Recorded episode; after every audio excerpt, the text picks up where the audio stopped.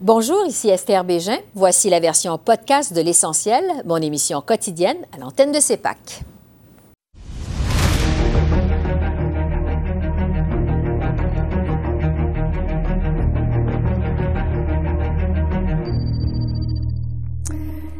Bonsoir, Mesdames, Messieurs. Les Canadiens ont un portrait un peu plus juste ce soir de l'état des finances publiques après neuf mois de pandémie au pays. La première femme ministre des Finances au Canada, Chrystia Freeland, a présenté cet après-midi sa mise à jour économique. C'était le premier énoncé du genre depuis l'élection du gouvernement minoritaire de Justin Trudeau au mois d'octobre 2019.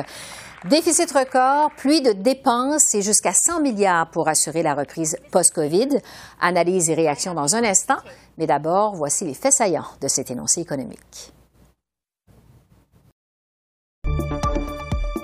D'abord, le déficit.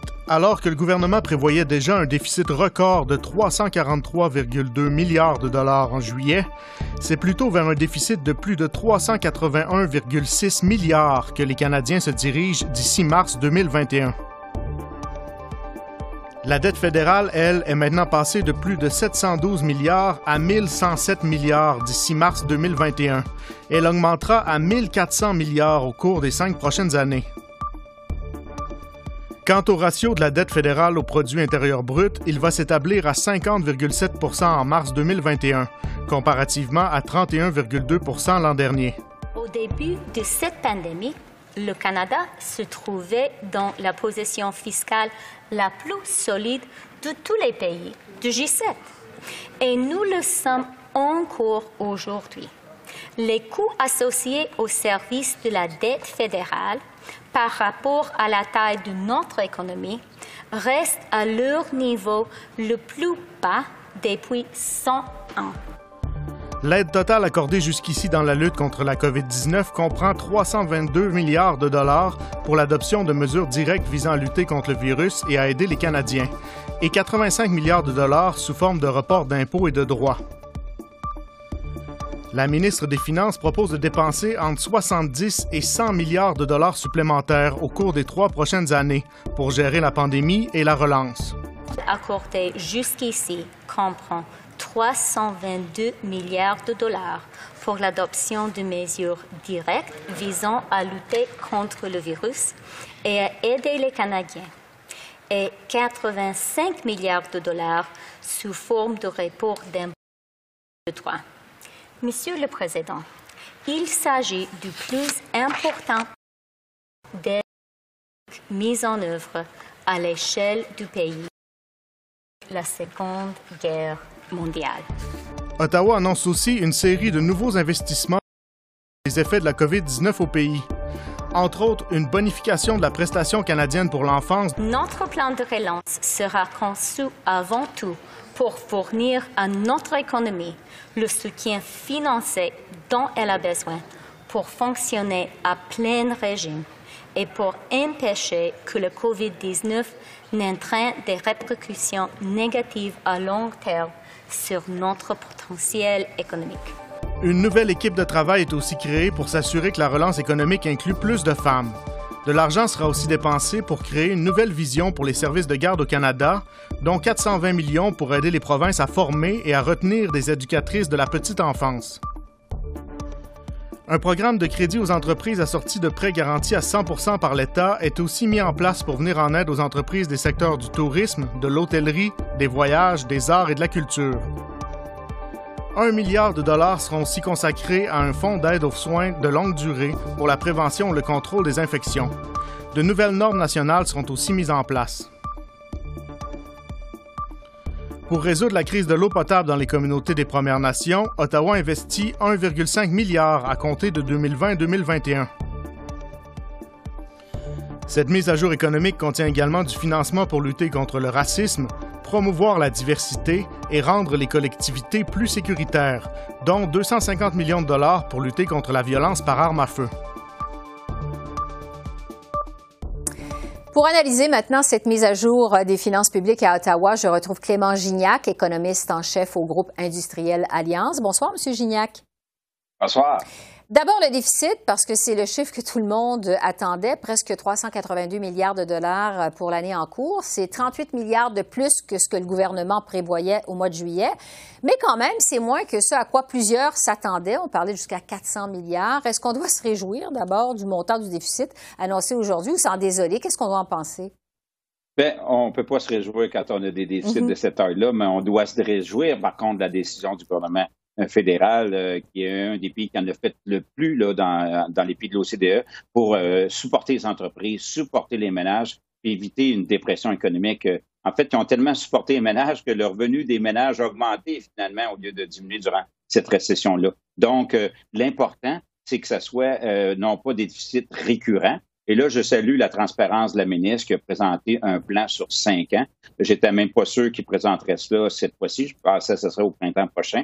Mais on voit là qu'il y a quand même pas mal d'ouvrages, puis on va avoir besoin d'une carte routière encore un peu plus claire pour euh, pour voir comment on peut arriver à 25 ou 30 milliards de déficit, parce qu'il y a d'autres peut-être programmes qui vont être annoncés, assurance médicaments, garderie, ou le plan de relance de 70 à 100 milliards que le gouvernement promet, qui n'est pas inclus dans les chiffres euh, dont vous avez parlé. Oui, parce que justement, concernant les prévisions à venir, l'autre donnée surprenante quant au déficit, c'est que le gouvernement prévoit ramener ce déficit d'ici à trois ans, donc d'ici 2023-2024, presque au niveau où il était avant la pandémie, c'est-à-dire aux alentours des 40 milliards. Est-ce que c'est euh, réaliste de penser que le déficit va fondre aussi rapidement que ça après la pandémie au Canada? il va fondre rapidement, mais autant que ça, j'y crois pas. Mm-hmm. Euh, parce que, premièrement, ces chiffres-là n'incluent pas justement le plan de relance de 70 à 100 milliards que le gouvernement promet qui va être dans le prochain budget. Deuxièmement, dans le discours du trône, ils ont parlé de nouvelles dépenses euh, qu'ils veulent mettre de l'avant. Donc, clairement, là, pour arriver à 30 milliards, il faudra augmenter les impôts de façon substantielle. Et euh, je ne pense pas que c'est un gouvernement minoritaire qui va nous annoncer ça avant les prochaines élections. Donc, il faudra le surveiller de près. Mais oui, une réduction importante du déficit d'ici deux ans, puisque 80% des mesures là, qui ont été mises en place, pas loin de 300 milliards de mesures, c'est quand même des dépenses non récurrentes. C'est pour ça que le déficit va baisser assez rapidement, là, autour de 100 milliards ou 60 milliards mais il y a quand même un bon bout de chemin à faire avant de se ramasser à 30 milliards ou à, l'équilibre budgétaire. Oui, bon. Euh, au niveau du ratio dette-PIB, parce que le gouvernement nous répète souvent que l'indicatif de la bonne santé financière euh, d'un pays, c'est pas le déficit, mais plutôt la ratio dette-PIB. Euh, ce ratio s'élève maintenant à 50,7 C'est une augmentation de plus de 10 par rapport à l'année précédente, alors évidemment qu'il n'y avait pas de COVID. Est-ce que ce ratio dette-PIB est dramatique selon vous? Bien, l'idée suivante, c'est si on regarde, il faut comparer. Hein. On est parti d'une position de départ bien mieux que tout le monde, puisqu'on était à 30 du PIB, le plus faible dans les pays industrialisés ou parmi les plus faibles, je devrais dire. Euh, qui plus est, si on regarde au milieu des années 90, lorsque Paul Martin est devenu ministre des Finances, on avait un ratio de dette PIB de 70 Donc, même aujourd'hui, à 52 ou dans deux ans, à 55 on sera encore inférieur à ce qu'on était là 20 ans. Qui plus est, euh, c'est le service de la dette qui est important de regarder aussi, pas juste le ratio d'endettement. Le service de la dette, actuellement, c'est moins de 8 sous euh, par dollar de revenu du fédéral, alors qu'au milieu des années 90, c'était 38 sous par dollar. Donc, on n'avait aucune marge de manœuvre. Là, au moins, on a de la marge de manœuvre, mais pour surveiller attentivement les prochaines décisions, voir si on lance des programmes permanents, comment qu'on les finance, parce que sinon, c'est la cote de crédit du Canada qui va être abaissée. Oui, justement, parce que là, vous nous dites c'est encore gérable, mais reste que la dette accumulée euh, à cause de la pandémie est astronomique au Canada, plus de 1000 milliards de dollars, en fait 1107 milliards de dollars précisément. Euh, le gouvernement euh, Trudeau fait le pari que les taux d'intérêt vont rester encore bas longtemps, c'est ce qu'on imagine. Est-ce que c'est un pari qui est risqué? Bien, pour l'instant, la majorité des experts s'entendent pour dire que les trois à quatre prochaines années, les taux d'intérêt vont rester très faibles. Qui plus est, on a la Banque du Canada qui intervient beaucoup plus. Maintenant, c'est 30% de la dette qui est détenue par la Banque du Canada. Euh, d'autres pays sont autour de 40-60% d'autres banques centrales. Mais clairement, il euh, faudra euh, qu'on monte une discipline pour ramener le déficit rapidement, parce que là, c'est des circonstances exceptionnelles puisque les taux le taux d'inflation est faible, la Banque du Canada peut se permettre de faire ça. On limite également la Réserve fédérale, mais on ne pourra pas soutenir ça à moyen terme sans avoir une décote importante de la part des agences de notation. Oui, des impacts évidemment à long terme. sur les dépenses maintenant de cette annoncée économique, il y en a eu pour bon plus de 400 milliards jusqu'à maintenant à cause de la pandémie. On nous annonce aujourd'hui entre 70 et 100 milliards de dépenses supplémentaires pour un plan de relance post-pandémie qui va s'échelonner sur les trois prochaines années. En fait, je vous demanderais qui sont les grands gagnants, selon vous, de cet énoncé économique? Bien, au niveau des entreprises, on a moins de faillites au Canada que ce qu'on aurait pu s'attendre. Hein. Donc, clairement, les entreprises sont très appuyées par le fédéral. Évidemment, on est un peu déçu qu'il n'y ait pas des mesures spécifiques pour certains secteurs. Je pense qu'on laisse ça plutôt au champ des provinces quand on parle de restauration, tourisme. Euh, les, individus également ont été fortement appuyés, puisque c'est la première fois de l'histoire moderne qu'en pleine récession, le revenu des ménages s'accélère que le taux d'épargne augmente. Donc, là-dessus, je pense qu'on a fait beaucoup. Euh, par contre, euh, du côté des provinces, on a été très surpris. Euh, c'est les grands oubliés, je vous dirais, mm-hmm. dans, dans, dans, dans, cette mise à jour économique. il va y avoir des discussions très viriles parce que les provinces, vous savez, s'occupent de la santé. on voit le coût augmenter et la participation du fédéral n'est pas à la hauteur de ce qui était il y a 20 ans. Et en plus, la formation de main-d'œuvre. Hein. Parce que quand tu as des licenciements permanents, une fois que tu as épuisé l'assurance emploi, tu te ramasses sur l'aide sociale qui, est de, qui est au niveau des provinces. Et la formation de main-d'œuvre, c'est les provinces. Il y a pas, j'ai pas vu d'enveloppe additionnelle pour venir en appui aux provinces pour aider les gens qui malheureusement perdent leur emploi. Donc, euh, les grands perdants, à la lumière de ce que vous nous dites, ce sont les euh, provinces. Il n'y a pas de transfert non plus au niveau de la santé, ce qui est demandé depuis longtemps euh, par les provinces. Ou, on s'en garde, ou on s'en garde dans le cadre de négociations à venir avec les provinces. Et peut-être ce sera une partie du 110 à 100 milliards qu'on va aller chercher pour pouvoir appuyer les provinces. Est-ce qu'il y a d'autres oubliés dans cet énoncé économique? Ben, écoutez, euh, quand on regarde euh, ce qu'on a fait, je pense qu'on euh, a fait pas mal le tour. Les oubliés, c'est les secteurs où que je m'attendais du côté de l'aérospatial, la restauration, le tourisme, les hôtels. Vous savez, même s'il y a un vaccin là, au printemps ou à l'été, ça mm-hmm. va prendre un certain temps avant qu'on ait une retour à la normale. Donc, il y a certains secteurs de l'économie, c'est plus en termes de deux, trois, quatre ans, surtout aérospatial, que ça va prendre beaucoup de temps. Donc, il y a probablement des déceptions au niveau des, dirigeants de certaines grandes entreprises au Canada. Est-ce que euh, on prend pour acquis, peut-être un peu trop au gouvernement, que quand la pandémie va être derrière nous, l'économie va recommencer à rouler à plein régime, les emplois vont revenir, toutes les entreprises vont être sauvées, les revenus vont rentrer comme ils rentraient avant. Est-ce qu'on fait preuve de trop d'optimisme au gouvernement? Ben écoutez, c'est difficile de critiquer parce que euh, c'est du jamais vu. On mm-hmm. n'a pas de point de repère. J'en ai pas, il y en a pas. On y va pour le mieux. Euh, c'est toujours d'ailleurs ce qui est recommandé. Il vaut mieux en faire plus ou peut-être un peu trop que d'en faire pas assez. Mm-hmm. Parce que par le passé, quand on n'a pas fait assez, ça a donné des dépressions économiques ou des grosses récessions. Donc, euh, clairement, il faudra suivre ça. Mais c'est pas une science exacte. Hein?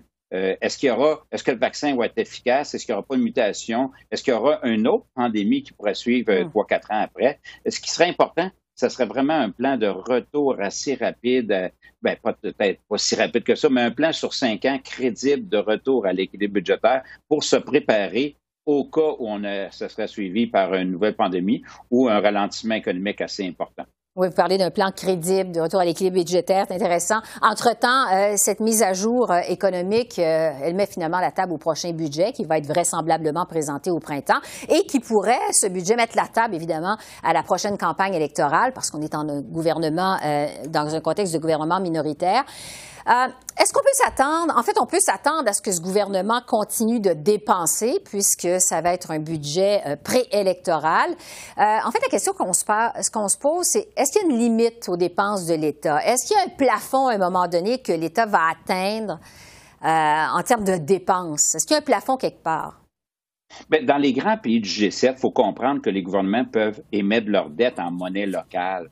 Donc, à partir du moment où tu émets en monnaie locale et tu accès à ta banque centrale, il n'y a, pas, une limite vraiment magique qu'on peut donner. Mais par contre, la limite devient au niveau de la devise, la confiance des investisseurs, la décote. Si jamais le gouvernement exagérait, ce que vous verriez, verriez une décote du Canada, verriez le dollar canadien glisser, parce qu'à ce moment-là, il y aurait euh, peut-être une perte de confiance des marchés financiers à l'égard de la gestion du gouvernement fédéral. Donc, il n'y a pas de chiffre magique, mais tout le monde s'entend pour dire que assez rapidement, une fois que le vaccin est distribué. Il faut avoir un plan crédible de retour à l'équilibre budgétaire. Et si on lance des nouvelles dépenses permanentes comme assurance médicaments, garderie nationale. Il faudra que ça soit accompagné de hausses d'impôts. Et là, il euh, faudra voir euh, probablement que les mieux nantis, évidemment, devront être mis plus à contribution parce que ce gouvernement aussi a une priorité, c'est au niveau des inégalités de revenus. Parce que malheureusement, Esther, ceux qui sont les plus frappés par cette pandémie, c'est souvent ceux qui sont plus démunis parce qu'ils n'ont pas accès au télétravail. Donc, euh, clairement, si on veut réduire les inégalités, si on veut se lancer avec des nouveaux, des nouveaux programmes permanents, pour retrouver les sous à quelque part. Là. Est-ce que euh, ce plan de relance, justement, crédible, c'est, euh, vous diriez, c'est le plus gros défi qui attend le gouvernement, euh, le Canada, au sortir de cette pandémie? Oui, il est peut-être béni des dieux dans un sens, parce que là, avec l'administration Biden qui vient d'arriver, contrairement à l'administration Trump, probablement à ce moment-là qu'on aura des hausses d'impôts aux États-Unis. Donc, notre, notre compétitivité au plan fiscal ne sera peut-être pas si affectée que ça si on, s'harmonise un peu à ce qui se passe aux États-Unis, parce que clairement, les gains capitaux, par exemple, la taxation pourrait être différente. Euh, donc, clairement, euh, je pense qu'on devra bouger, mais on aura peut-être cette chance d'avoir un contexte américain qui est différent, qui pourrait euh, supporter euh, une augmentation de la taxation au Canada. Oui, parce que les relations euh, s'annoncent plus faciles quand même avec l'administration Biden aux États-Unis. Clément Gignac, économiste en chef au groupe euh, industriel Alliance. Merci de vos lumières. Très apprécié. Merci. Au plaisir. Au revoir.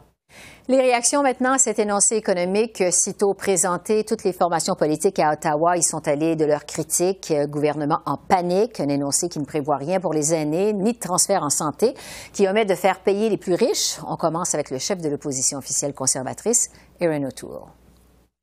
Les libéraux croient que qu'Ottawa a tous les réponses et doit donner des ordres.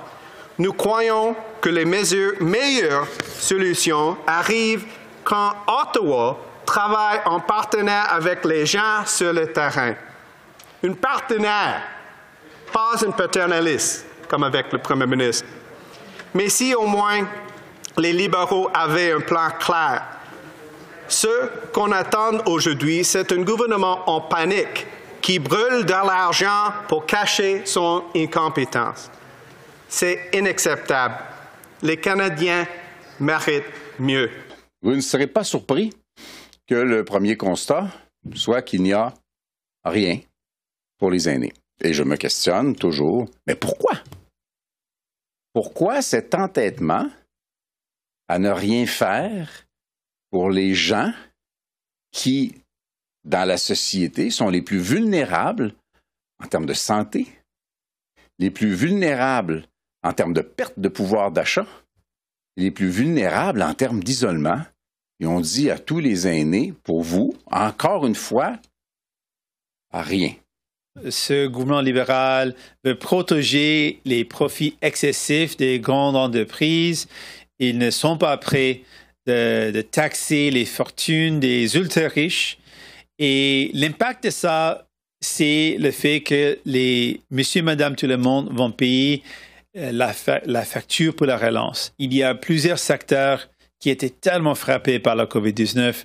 Les secteurs comme le secteur aérien, aérospatial, touristique, ce sont les secteurs qui ont besoin d'aide et le gouvernement libéral n'a pas livré la marchandise pour les aider. Il y a des bonnes idées pour euh, la, décarbonisation de notre économie, à créer l'infrastructure pour soutenir euh, une économie verte. Euh, tout ça est très bien, mais toutes ces propositions ne, ne, sont pas un plan.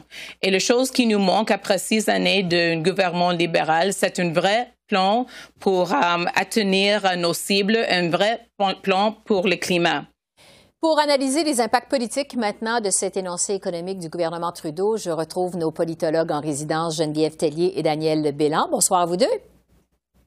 Bonsoir. C'est un grand test pour Chrystia Freeland, première femme ministre des Finances de l'histoire du Canada. Elle a même dit dans son énoncé au moment de parler des services de garde que c'était un programme féministe. Euh, Daniel, je vais commencer avec vous ce soir. Est-ce que c'est un énoncé économique qui s'inscrit, je dirais, dans la continuité de son prédécesseur, M. Morneau, ou s'il reflète plutôt la vision fiscale de la ministre Freeland? Je pense que c'est les deux. Euh, il y a sur le plan de la rhétorique, en tout cas, euh, puis de euh, le ton est très personnel. Je pense pas que c'est un discours qui aurait pu être écrit par quelqu'un d'autre. C'est vraiment Christia Freeland qui, s'est exprimé, mais en même temps, il y a, une continuité pour ce qui est vraiment de mettre l'accent sur la relance économique, au dépend évidemment de, de la lutte contre les à gonfler. On s'y attendait, même si c'est peut-être un peu moins élevé que prévu, 381 milliards de dollars. Mais je pense que les deux, il y a de la continuité, mais il y a aussi un, ton qui est différent. Euh, et on le voit, la, le discours, la partie du discours sur euh, sur euh, les, les, garderies, les soins à l'enfance, où, où, là, on voyait que c'était vraiment quelque chose qui, qui, qui, tient à cœur à, à, la ministre, mais aussi en général euh, une, une, rhétorique qui, euh, qui, bon, elle a mentionné ses, ses parents, euh, les agriculteurs, euh, le, toute la métaphore sur les saisons de, de, de l'hiver qui va être long au printemps, qui s'annonce prometteur. Donc, c'est un, je pense, un, un discours assez efficace. qui reflète sa personnalité et aussi sa vision quand même euh, qui est assez dépensière, une vision quand même assez à gauche. Euh, Geneviève, Geneviève, sur la taille du déficit, c'est maintenant 381 milliards de dollars. C'est gros, mais c'est quand même moins que ce à quoi on s'attendait. Euh, qu'est-ce que vous en avez pensé? Oui, effectivement, c'est une des surprises. Alors, on, lançait le chiffre de 400 milliards euh, comme déficit cette année. Euh, puis l'an prochain aussi, il va diminuer quand même assez fortement. Et on va revenir aux alentours des 30-25 milliards de dollars d'ici 4-5 ans, ce qui est à peu près ce qu'on avait avant la crise. Euh, j'ai l'impression que c'est un budget que le gouvernement, enfin, je l'appelle ça un budget, la mise à jour économique, que avec lequel le gouvernement libéral veut dire on a un plan. Euh, la situation est, est, est sérieuse, c'est pas facile, c'est pas si désespéré que ça. Mhm. Regardez, le déficit est moins élevé qu'on pensait et on a un retour à l'équilibre budgétaire tranquillement, pas dans cinq ans, mais éventuellement ça pourra se faire. Et, et j'ai l'impression qu'on veut être avoir un ton rassurant avec la population canadienne. C'est un peu une question d'aller couper l'herbe sous le pied des conservateurs qui disaient ben il n'y a pas de plan. Et, et, donc le ton de Mme Freeland aussi se veut rassurant, rassembleur. Et, j'ai l'impression que c'est un peu le message principal de, cette mise à jour économique. Oui, sur la joute politique maintenant de cette euh, mise à jour économique, c'est le premier énoncé, on le sait, euh, de ce gouvernement minoritaire. Les partis d'opposition ont eu beau jeu de faire euh, leur pression, d'apporter leurs demandes. Daniel, est-ce que les libéraux, vous pensez, ont voulu plaire à un parti plus qu'à un autre dans cet énoncé économique? Oui, certainement, il y en a plus pour le NPD que pour les conservateurs. Les conservateurs euh, n'aiment pas évidemment un, plan où il n'y a pas de, euh, de, retour à l'équilibre euh, budgétaire en, vue. Hein, donc, c'est sûr que les conservateurs n'aiment pas cette, cette partie-là. De, du, de, de l'énoncé budgétaire. je pense qu'il y en a beaucoup quand même là-dedans pour le NPD. Évidemment, le NPD est jamais satisfait. On, on veut plus d'argent tout de suite pour le, les soins à l'enfance et les soins de longue durée, l'assurance médicaments, mais en même temps, c'est quand même un, euh, mini-budget presque là, euh, qui anticipe le, prochain budget euh, fédéral qui est quand même assez à gauche, comme je l'ai dit, assez progressiste. Donc, je pense qu'il y en a quand même, il y, aurait de quoi, même si le NPD va, toujours critiquer là, que c'est pas assez, mais il y en a, il y a quand même de quoi plaire au NPD en général pour ce qui est de l'orientation euh, de, cette euh, mise à jour euh, budgétaire.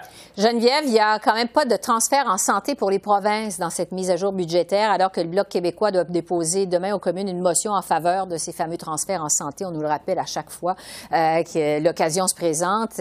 Le Bloc qui déplore aussi qu'il n'y a rien pour les personnes aînées.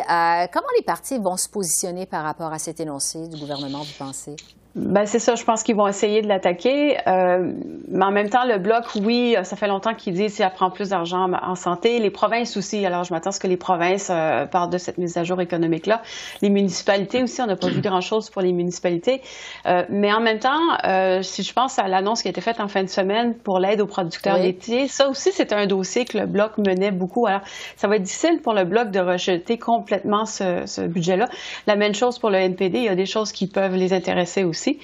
par contre, c'est pas encore dit qu'il va y avoir un vote de confiance sur cette mesure, sur cette mise à jour économique-là. Et, pour moi, je trouve que c'est une mise à jour qui est très libérale. On est allé chercher les vieilles idées, enfin les vieilles idées, les idées profondément libérales. Pensons à l'allocation canadienne pour enfants qui est bonifiée quand même de façon substantielle.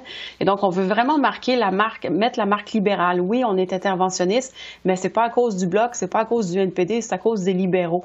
C'est peut-être ça la, touche de Mme Freeland, c'est qu'elle est vraiment dans la continuité du gouvernement libéral de Justin Trudeau, ce que peut-être M. Morneau n'était pas prêt à faire à ce moment-ci avec la crise économique. Oui, il n'y a pas de transfert en santé, euh, mais on annonce quand même un milliard de dollars pour les soins de longue durée, mais avec des conditions qui sont rattachées à ça pour les provinces. Daniel, euh, bon, à quoi on peut s'attendre euh, comme réaction du côté des provinces alors qu'on annonce des conditions rattachées à des, des, sommes qui s'en viennent? Oui, ça sont des sommes surtout pour consacrer à la réponse à la COVID.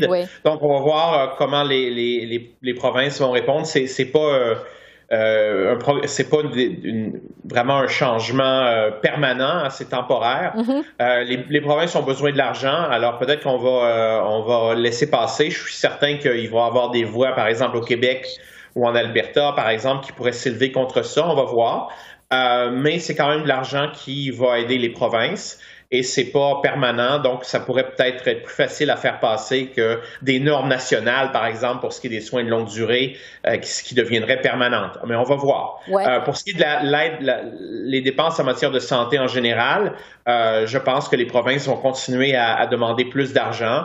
Euh, et le bloc va continuer à critiquer et peut-être qu'on va voir des sommes nouvelles euh, dans le, le, prochain budget, mais c'est pas demain la veille, donc ça va prendre encore euh, des mois avant que ça arrive, si ça se produit. Et les provinces et le Bloc vont continuer à, demander plus d'argent euh, pour la santé et de façon permanente, pas juste de façon temporaire euh, dans le contexte de la COVID. Bon, euh, vous l'avez dit toutes les deux, euh, cet énoncé économique, ça a des allures de mini-budget, c'est quand même assez costaud aussi parce qu'on ratisse assez euh, large. Il y a un plan de relance économique qui se chiffre à entre 70 et 100 milliards de dollars pour l'après-COVID. c'est pas un énoncé qui va faire l'objet non plus d'un vote aux communes, ne sera pas renversé. Geneviève, est-ce que vous diriez que le gros s'en vient lors du vrai budget au printemps prochain? Probablement. Puis ça s'explique euh, parce qu'on est encore en pleine crise. Alors, euh, je pense que le gouvernement a raison de dire, écoutez, euh, il y a encore beaucoup d'inconnus. On ne sait pas ce qui va se produire. la grosse inconnue, c'est les vaccins. Alors, on va commencer le programme de vaccination éventuellement. Ça va être quoi l'effet sur l'économie? Est-ce qu'il va y avoir une reprise économique plus rapide ou plus lente? Ça reste encore à, à définir. ça serait l'occasion aussi du le prochain budget de faire des grands chantiers de nouveaux programmes. Ça aussi, c'est possible.